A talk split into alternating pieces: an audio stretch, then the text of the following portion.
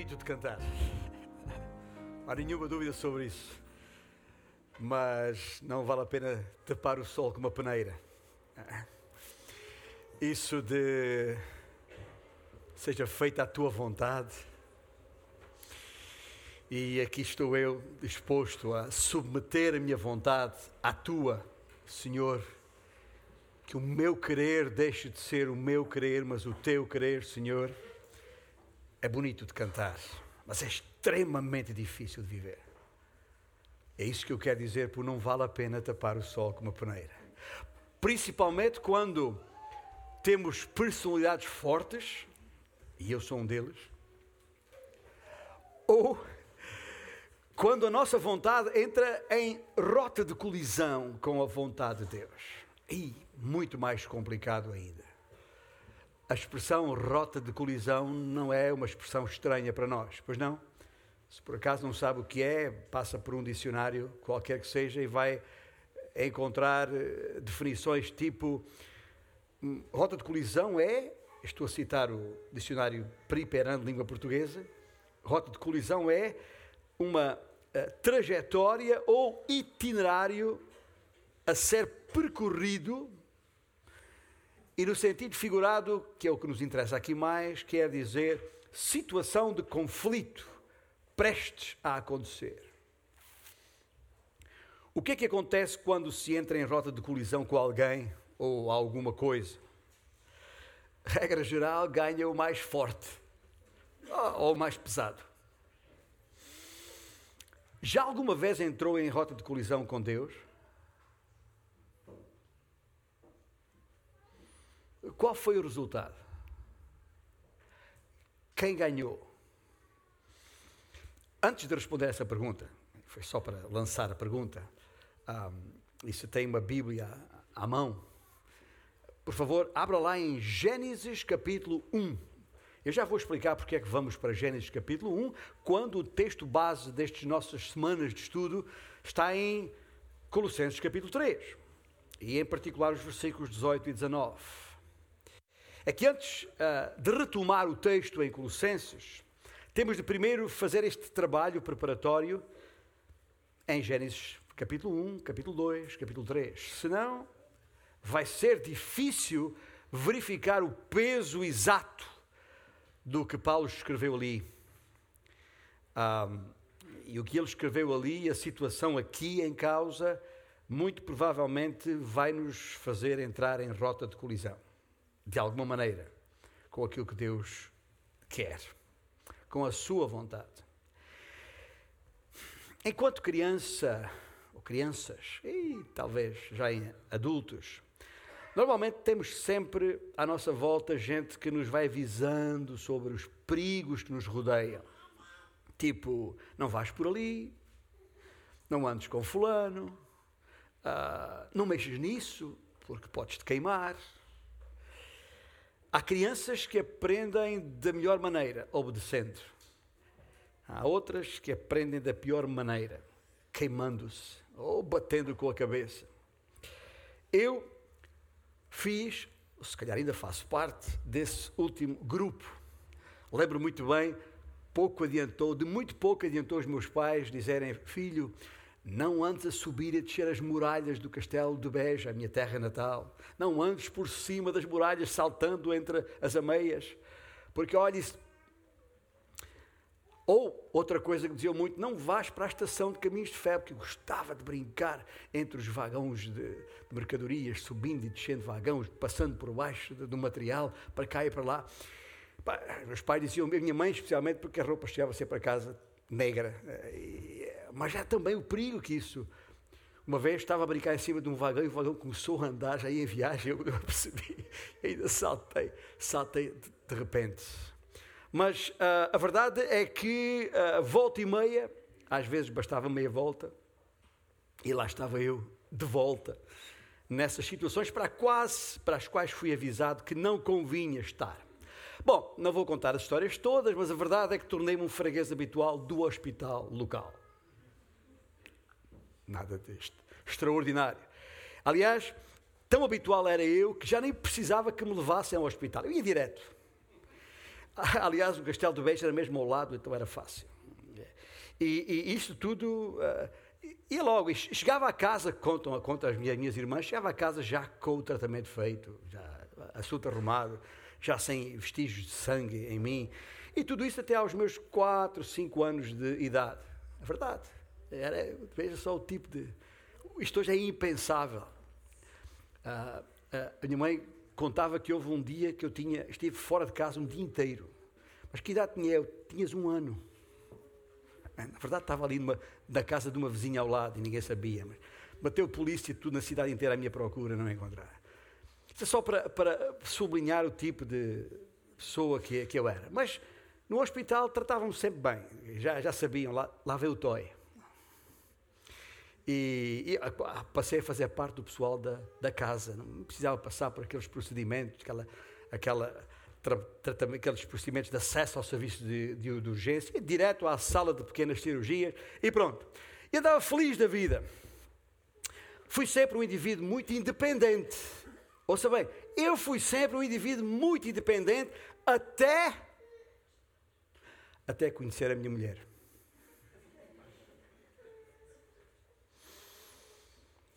E eis o que aprendi ao casar com a Ana Maria. Quando juntas dois pecadores na mesma casa, conflito acontece. Entramos muitas vezes em rota de colisão. Pouco importa se os dois amam o Senhor e amamos, pouco importa se cuidamos bem um do outro, e cuidamos razoavelmente, mais ela cuida de mim do que eu dela, mas a tendência é para o conflito é frequente entrarmos em rota de colisão. E quando se atinge, e é precisamente quando se atinge esse ponto na vida, em qualquer área da vida, seja ela qual for, é nesse ponto que é preciso voltar. Voltar ao texto bíblico para verificar o que é que Deus tem a me dizer sobre o assunto.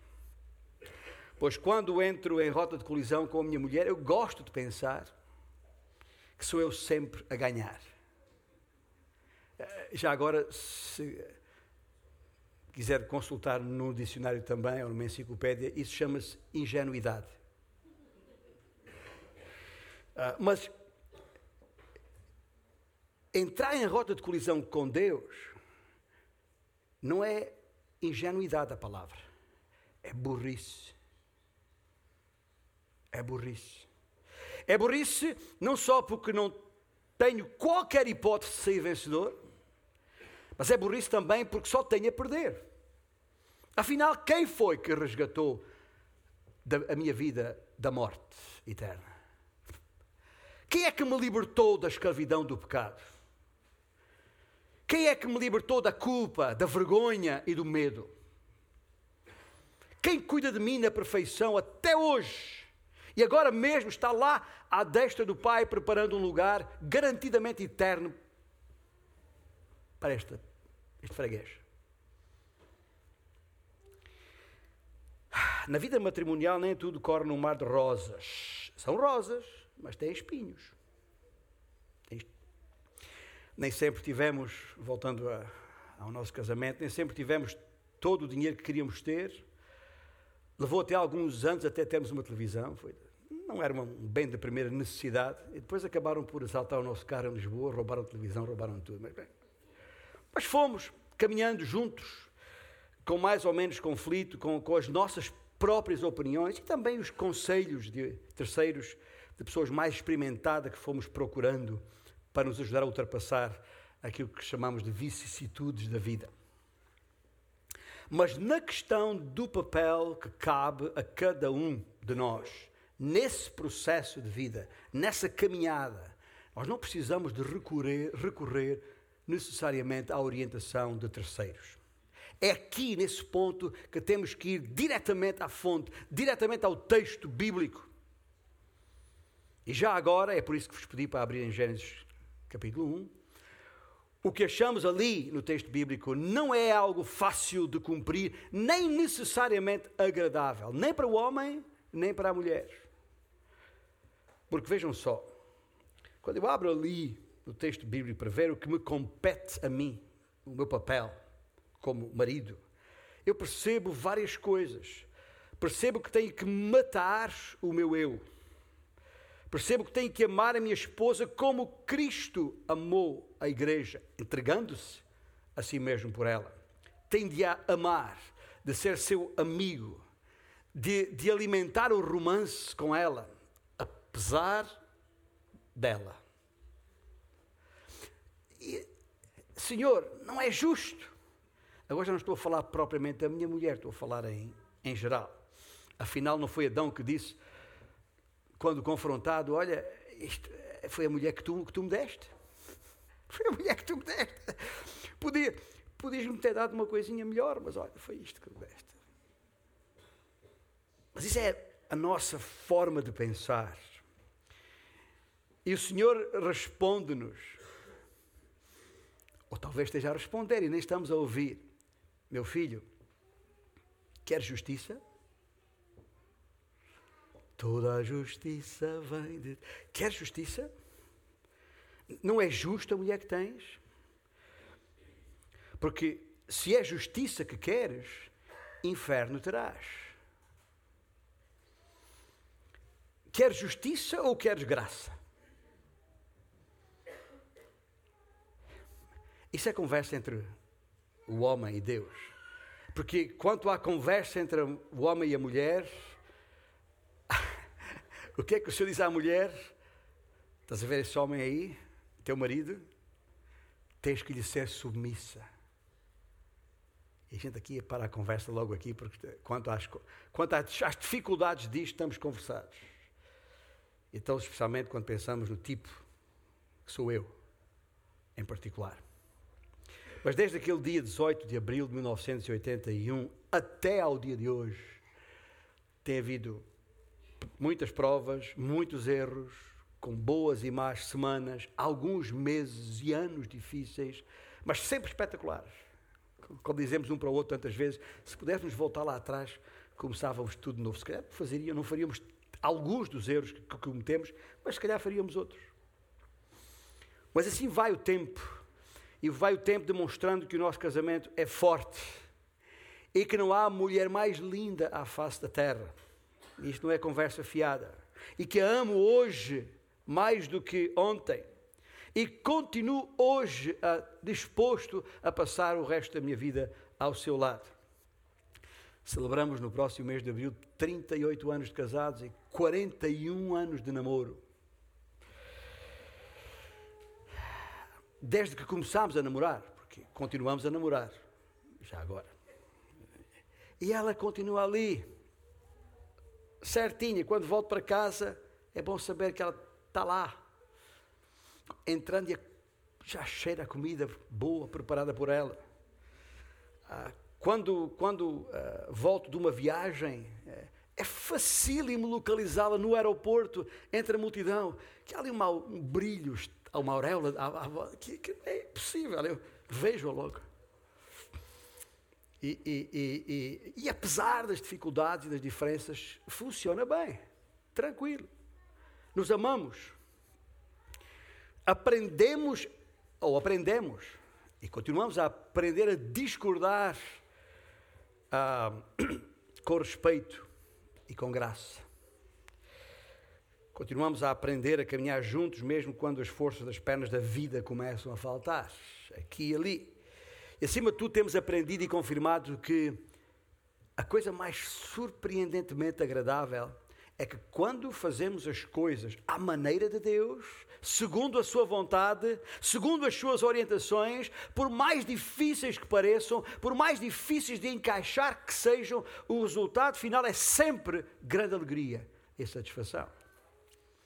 Os mandamentos de Deus, as ordens de Deus, por mais difíceis que sejam de cumprir, não nos roubaram nada, deram-nos tudo.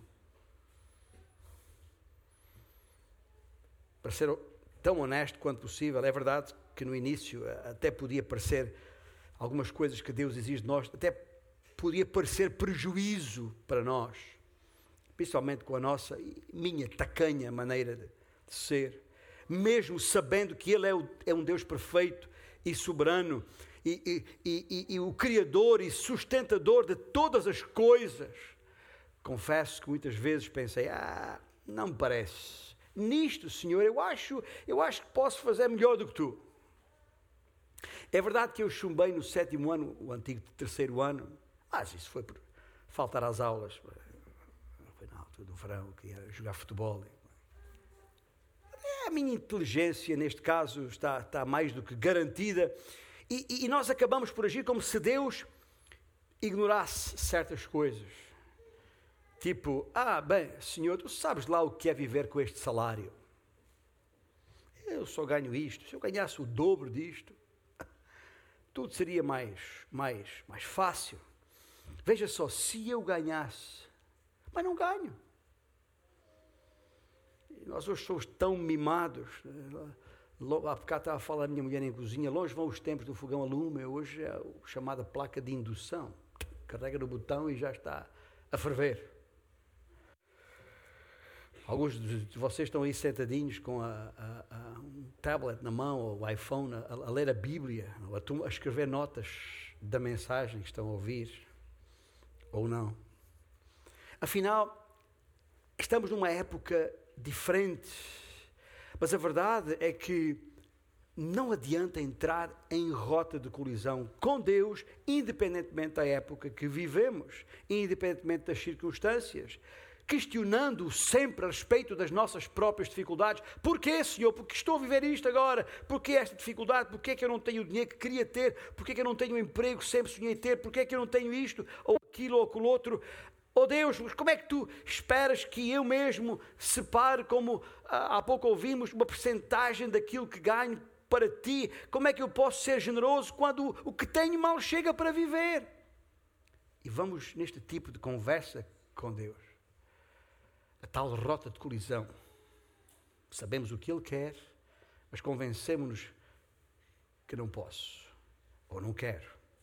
E quando ah, nessas conversas, outra vez, Deus fala e a gente nem ouve, mas Deus está sempre a dizer: escuta, eu sei, conheço a tua situação, mas vais ter que aprender a confiar em mim.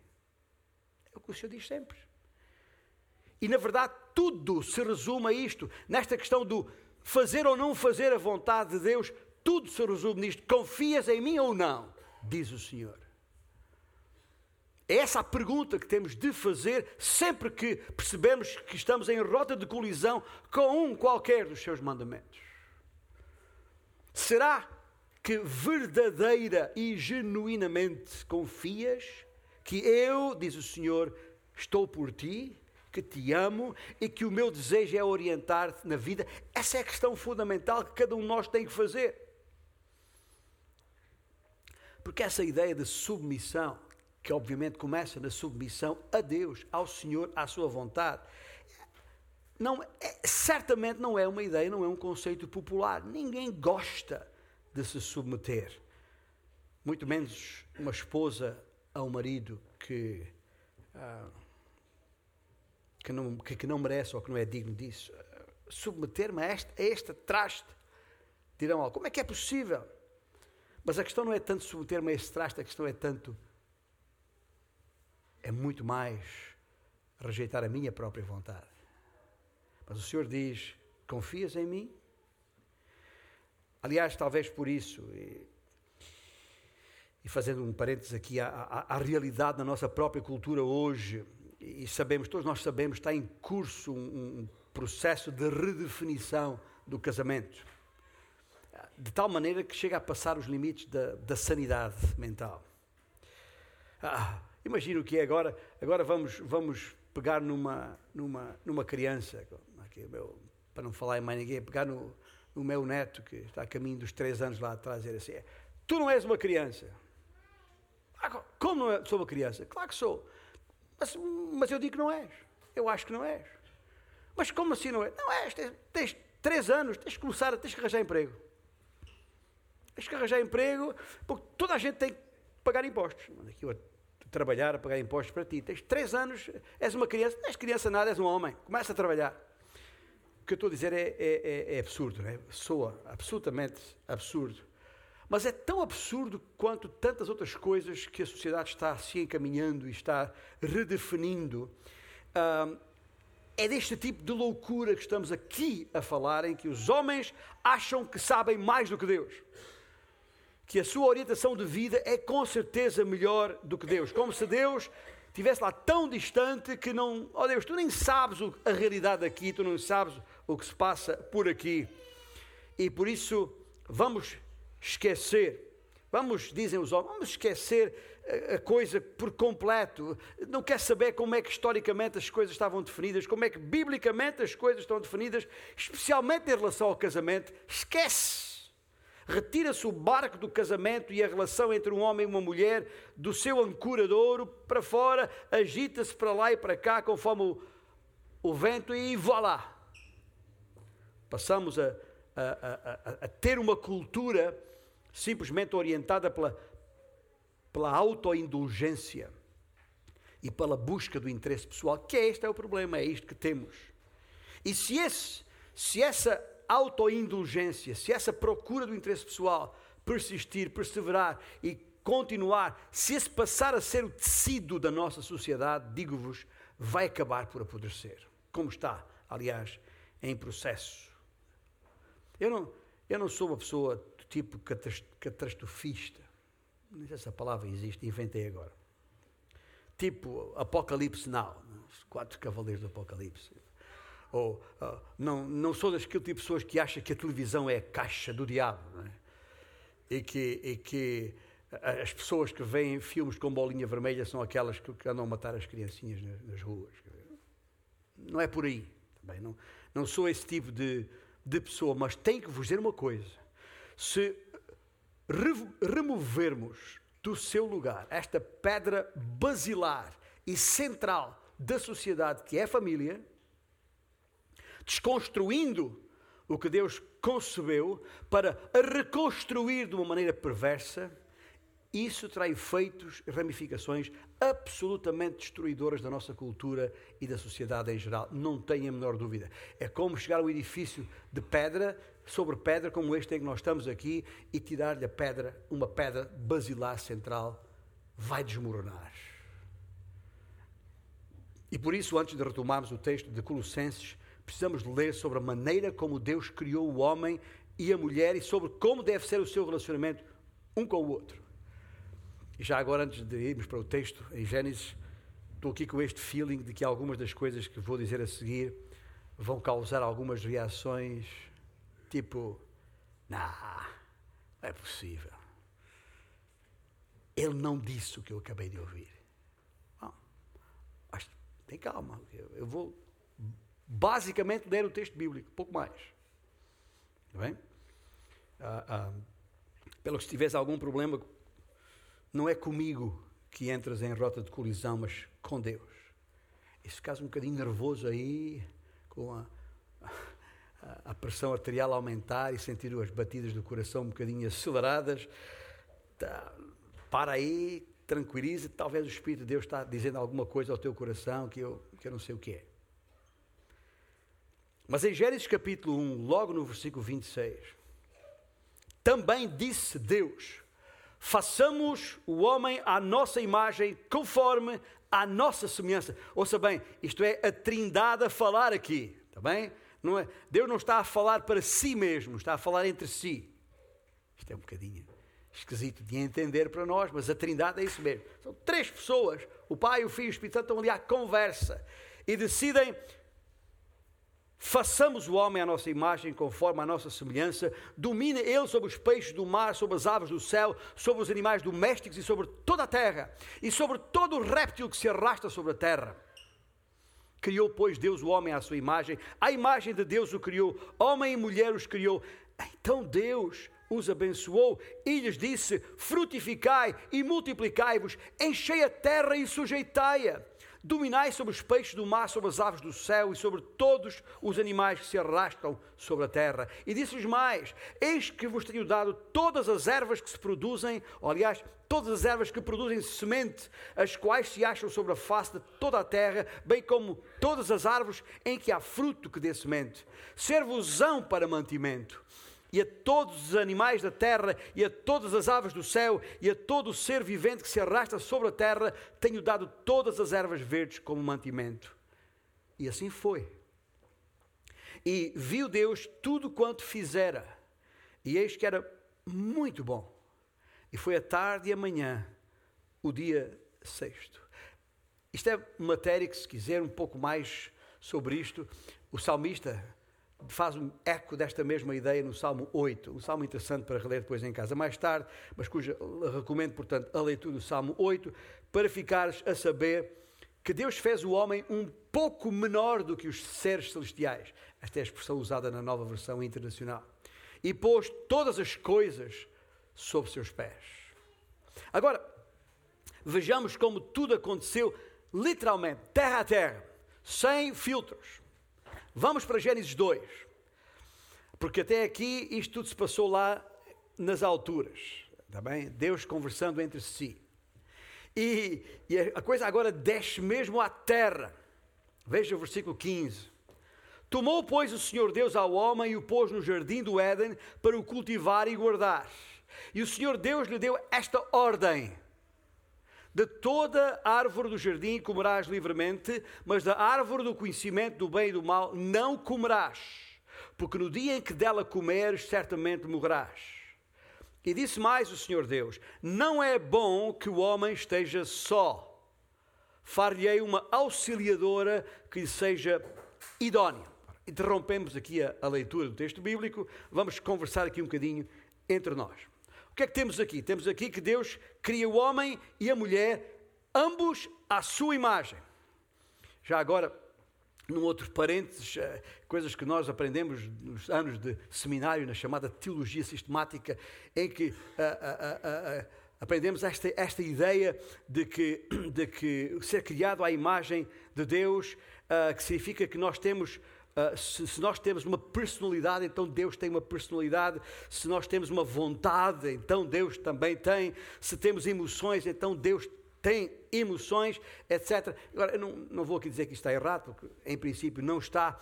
Mas o que é preciso dizer aqui é que, ou melhor, é precisamos de olhar para este texto de forma contextual se atentarmos para aquilo que o texto ensina, não é nesse sentido que a expressão à sua imagem é usada. A expressão à sua imagem está aqui para falar do papel representativo de Deus na criação.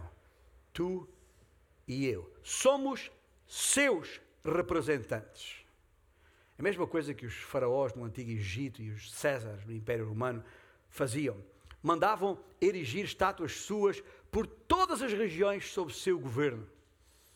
E assim, mesmo nos lugares mais distantes, alguns lugares onde eles nunca foram, as pessoas saberiam quem era a autoridade sobre eles. A estátua funcionava como representante do próprio imperador ali. E digo ao modo o facto de eu e tu sermos portadores da imagem de Deus tem a ver com a representação que o Senhor espera que façamos do seu próprio governo aqui na terra. E é daí, aliás, que vem toda a ideia muito cara a nós, evangélicos, de, de mordomia. Porque nós sabemos que nós não somos donos da terra onde estamos.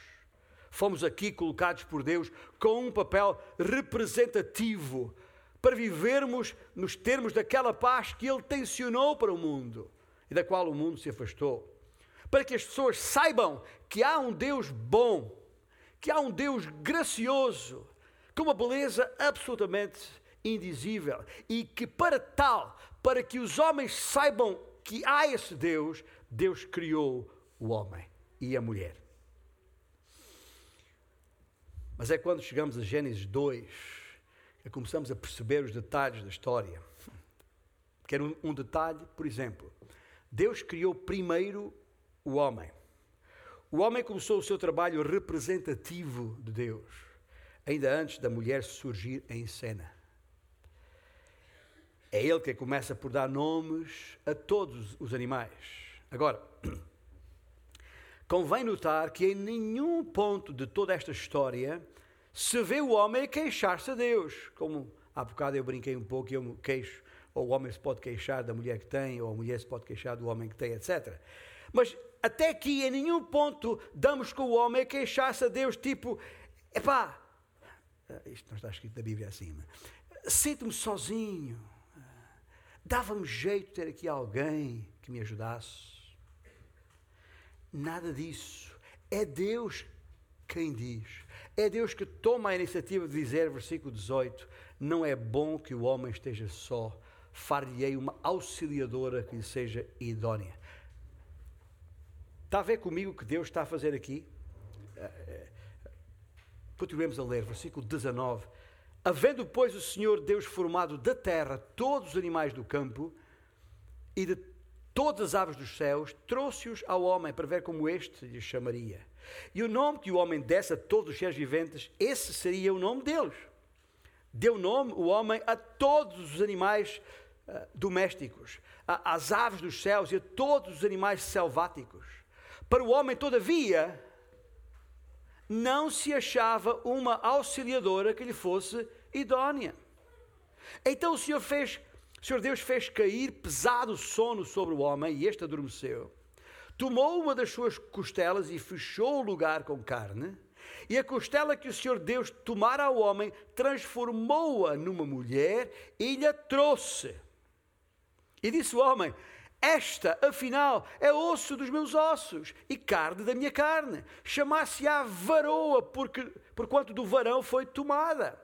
E por isso mesmo deixará o, o homem pai e mãe e se une à sua mulher, tornando-se os dois uma só carne. Ora, este é um dos meus versículos favoritos. Um e outro, homem e sua mulher, estavam nus e não se envergonhavam. Pois bem, temos aqui o homem no jardim, fazendo o que Deus lhe mandara fazer, cumprindo o seu papel representativo. Atenção que esta ideia de representatividade é muito importante. Porque a ideia do Senhor, ao criar o homem à sua imagem, conforme à sua semelhança, e disse depois para se multiplicar e encher a terra, era exatamente para que a terra fosse cheia da sua glória. Não, é, não era outra razão, era esta.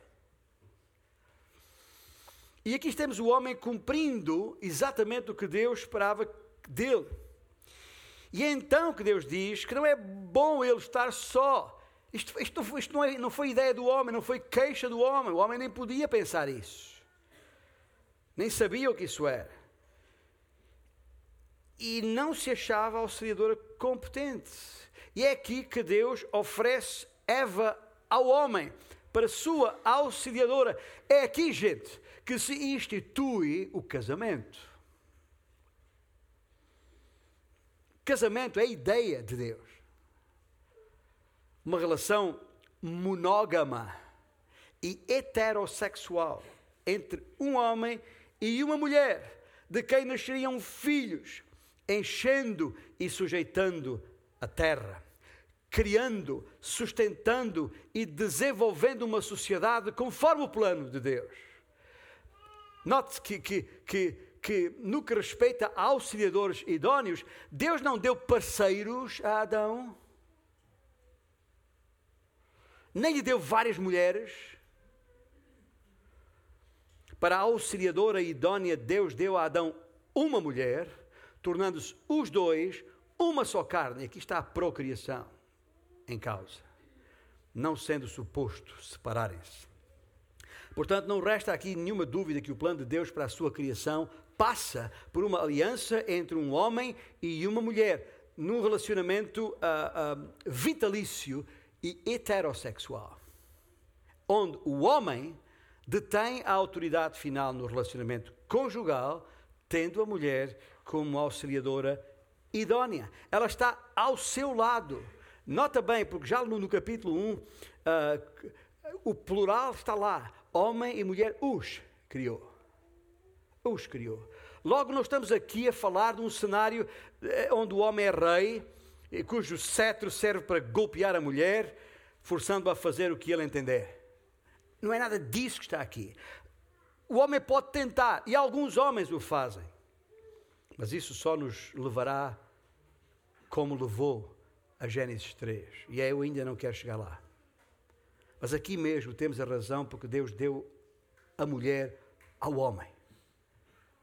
Deus deu a mulher ao homem por uma questão de companheirismo, por uma questão de procriação, por uma questão de auxílio para dominar a terra. Foi para tal que a mulher foi dada ao homem. Não há nenhum lugar nas Escrituras que nos indique que o homem é o auxiliador da mulher, mas sim que a mulher é o auxiliador do homem. E pronto. Isto dito, confirma-se para quem não sabia que eu sou um machista e da velha guarda. Tenho a minha Maria lá acorrentada na cozinha. Só tem que pedir permissão para sair de casa e é preciso que eu deixe. Todo esse tipo de caricaturas não, não podiam, obviamente, estar mais longe da verdade. E de acordo com as Escrituras, infelizmente, os homens que caem nesse tipo de pecado, e quando eu falo o pecado do homem, tanto é de passividade como de agressividade. E, e, e, terão que prestar contas a Deus por isso. Outra vez, é entrar em rota de colisão com Deus nisto.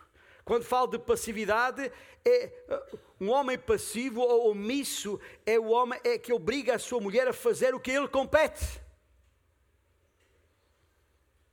E a maior parte do problema que temos na, na vida conjugal de muita gente que a gente conhece é exatamente essa.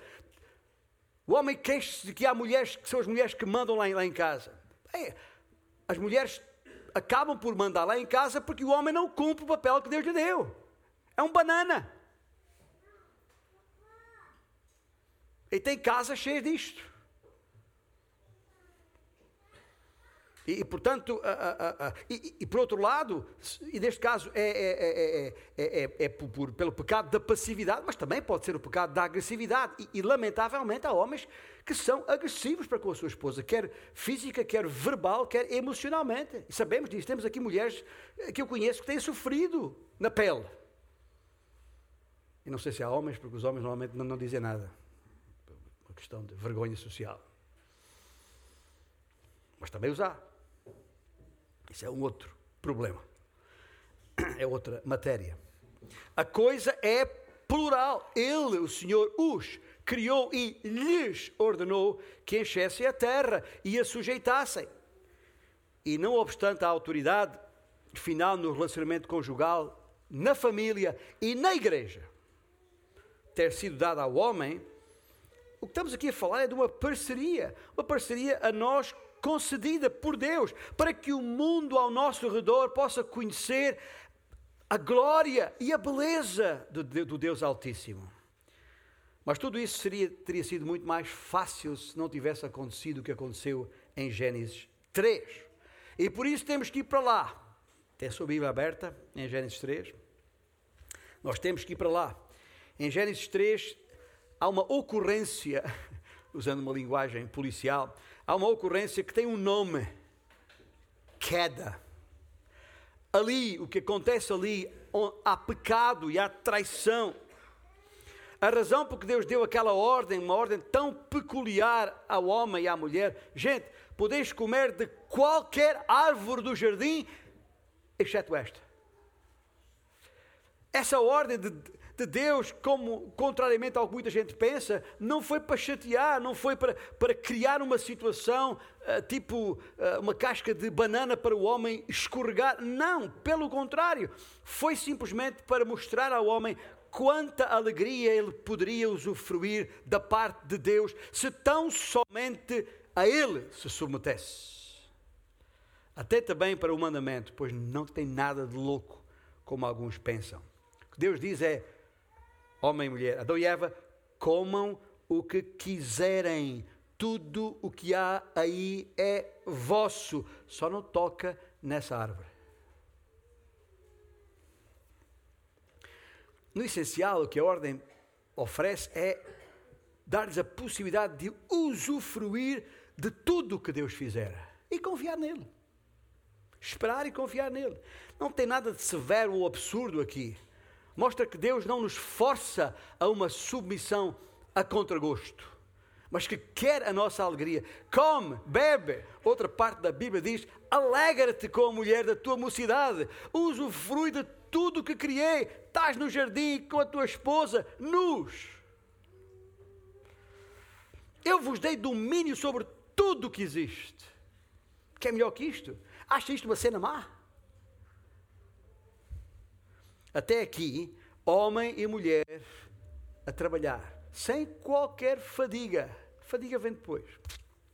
Vemos o homem a dar nome aos animais e a mulher auxiliando em algumas das suas tarefas, tal como Deus mandara. Trata-se de um relacionamento complementar, o que significa que eles são absolutamente iguais e, e, e tidos aos olhos de Deus como nobres e belos, os dois. Não há diferença. O que Deus fez foi dar a cada um deles papéis distintos. Mas papéis distintos não significa estatuto distinto. Não significa que Deus uh, coloca um uh, em cima do outro. É lado a lado. É isso que complementariedade significa. E quem viveu já quase 40 anos de casamento sabe, como eu sei, o que isso é. Se eu tentasse fazer o que eu pude fazer ao longo destes anos, pela graça de Deus, sozinho, eu não tinha feito nem metade. E, e Deus sabia isso desde o início, por isso disse: não é bom o homem estar só. Porque eu fiz com certas características e para o cumprimento da missão que lhes confiei é preciso uma outra pessoa que lhe seja idónea, que o complemente ou competente para o complementar. É isso que estamos a falar de complementariedade. Tem nada a ver com o homem ser superior à mulher ou vice-versa. Isso é uma falácia total que a sociedade criou para contrariar o plano de Deus. Ponto final.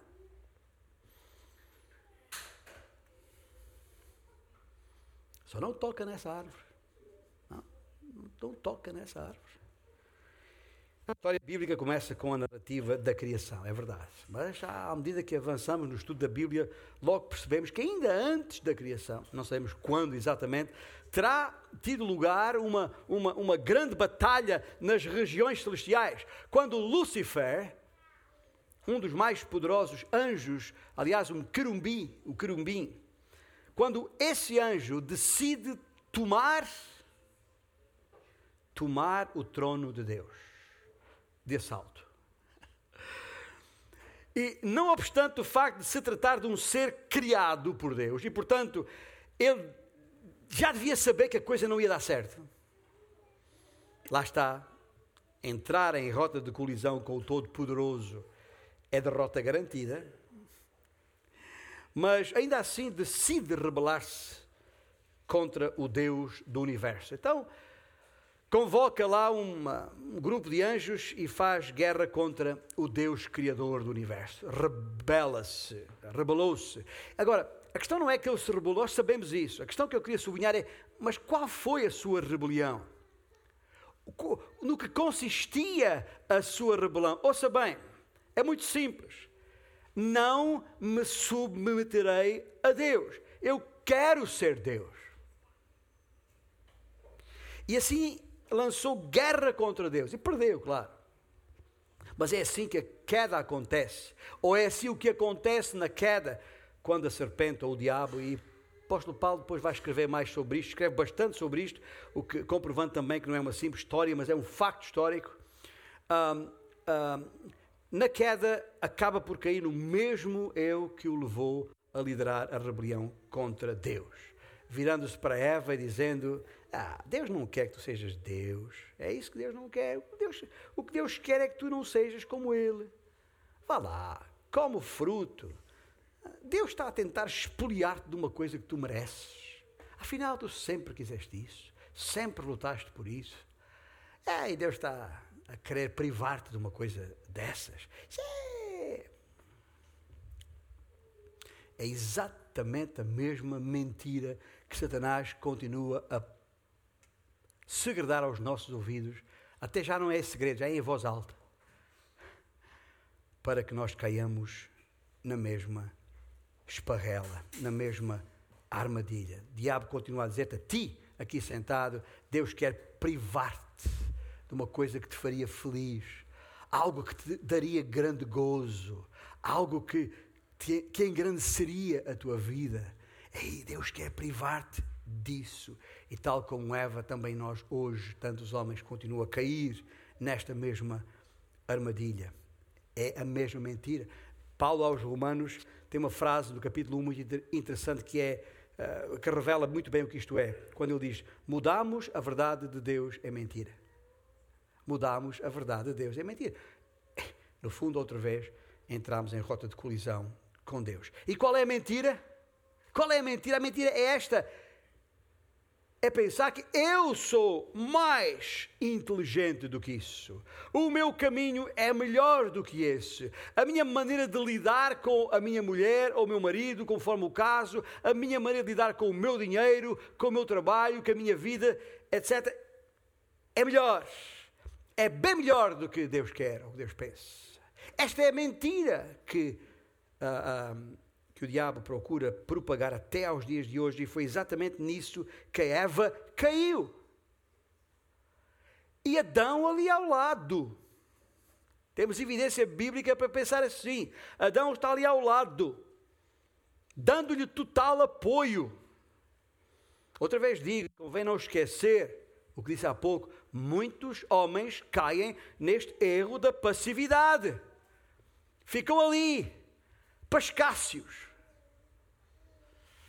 incumprindo a vocação de Deus para as suas vidas, de liderar bem os seus lares e sua família. Está ali ao lado da mulher, está a ver o inimigo tentando a mulher, tentando armadilhá-la, e ele sabia que a mulher não podia fazer aquilo e não diz nada.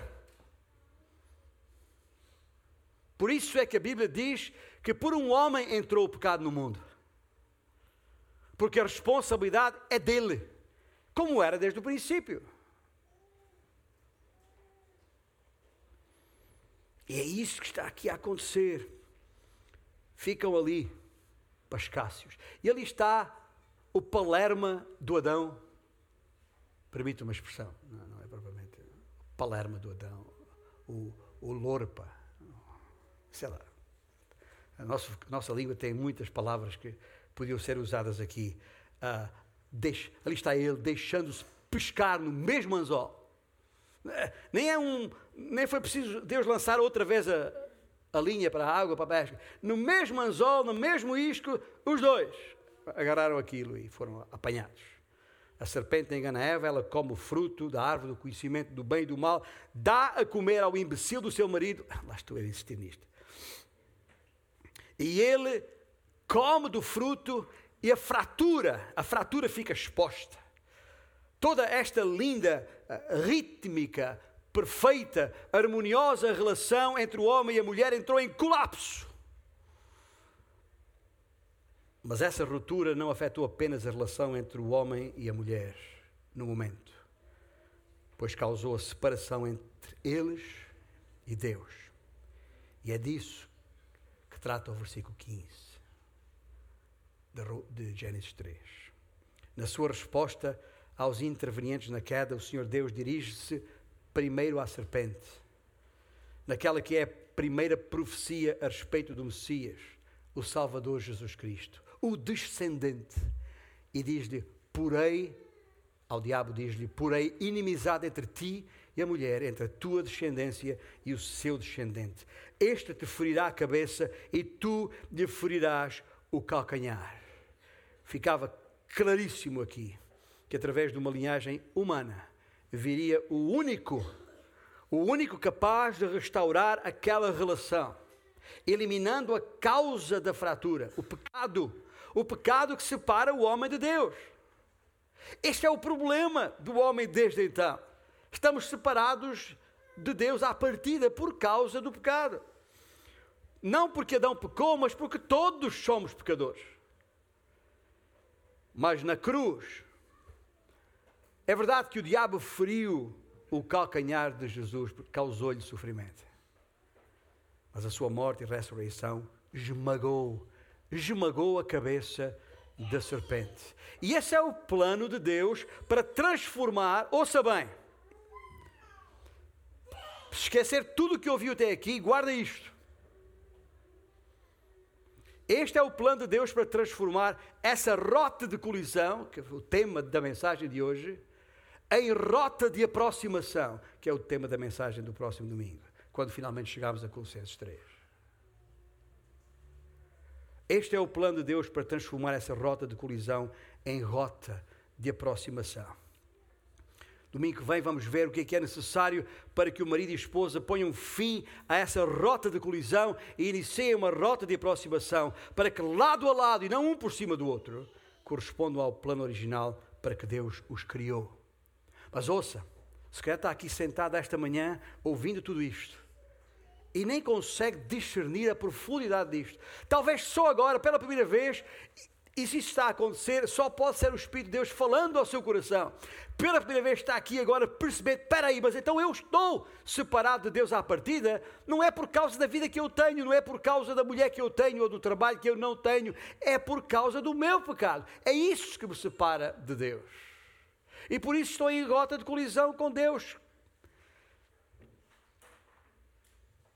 Mas hoje eu entendi, afinal, e de uma forma tão simples quanto bastando ler o texto bíblico. Ok, já percebi. Então Deus criou o homem para que o homem pudesse, multiplicando-se, encher a terra, certo? Ok? Para que a glória de Deus fosse visível em toda a terra, significa que ele, homem, teria que ser um representante dessa glória, teria que replicar a glória de Deus. Mas não querendo isso, o diabo entrou em cena e cortou essa relação para que o pecado impedisse que o homem pudesse cumprir a razão por que foi criado, isto é, refletir a glória de Deus por toda a terra. Mas Deus não tinha esse plano originalmente. Não era essa a vontade de Deus. E por isso Deus imediatamente, está lá, Gênesis 3, no mesmo capítulo que faz a narrativa da queda, está aquele versículo 15 dizendo: Aí mesmo Deus já planeou que um homem, um descendente humano, é por isso que o próprio Deus se tinha que tornar homem. É por isso que Jesus Cristo veio. Por isso que a palavra, o verbo encarnou-se, fez carne e habitou entre nós. Para que, para sendo Deus, passasse a ser também homem. Não uma mistura de uma coisa e outra. Não 50-50. Não 50% Deus, 50% homem. Jesus Cristo nunca deixou de ser 100% Deus e passou a ser 100% homem. Porquê? Porque ele vinha para tomar o lugar do homem na cruz do Calvário. Era eu eras tu que devíamos ter sofrido naquela cruz. Mas mesmo que tivéssemos sofrido naquela cruz que merecíamos, o nosso sacrifício seria vão. Porque como é, que, como é que alguém imperfeito como nós poderia resultar ou causar uma salvação perfeita? Porque é preciso passar por uma salvação perfeita para poder restaurar a sua relação com Deus perfeito. E só Deus é perfeito. E por isso só Deus podia resolver isso. Só Deus podia passar por esse sacrifício. E por isso Deus se fez homem e habitou entre nós. Isto é lindo. É lindo! Ou seja, nós temos hoje, aqui e agora, independentemente de ser casado ou solteiro, independentemente da sua condição, nós temos hoje, aqui e agora, a possibilidade, a linda possibilidade, de poder restaurar essa relação que Deus intencionou desde o princípio. Basta, basta que olhe para a cruz de Cristo e veja que a razão porque Ele foi ali, e a razão porque Ele morreu, e a razão porque Ele ressuscitou para garantir vida e vida eterna a cada um de nós, a mim e a ti, foi exatamente esta. E aí mesmo onde estás, sem precisar de grandes aparatos, só tens, só tens que falar com Deus. Só tens que dizer, Senhor Deus, aliás, faça isso agora mesmo. Feche os, seus, os seus olhos. Onde está? Todos nós fechamos os olhos. Gente, nós nem sabemos quem está na sala. Até pode ser membro da igreja há anos. Escuta, já foi batizado, se calhar, em várias igrejas. Pouco importa o seu estatuto também eclesiológico ou social.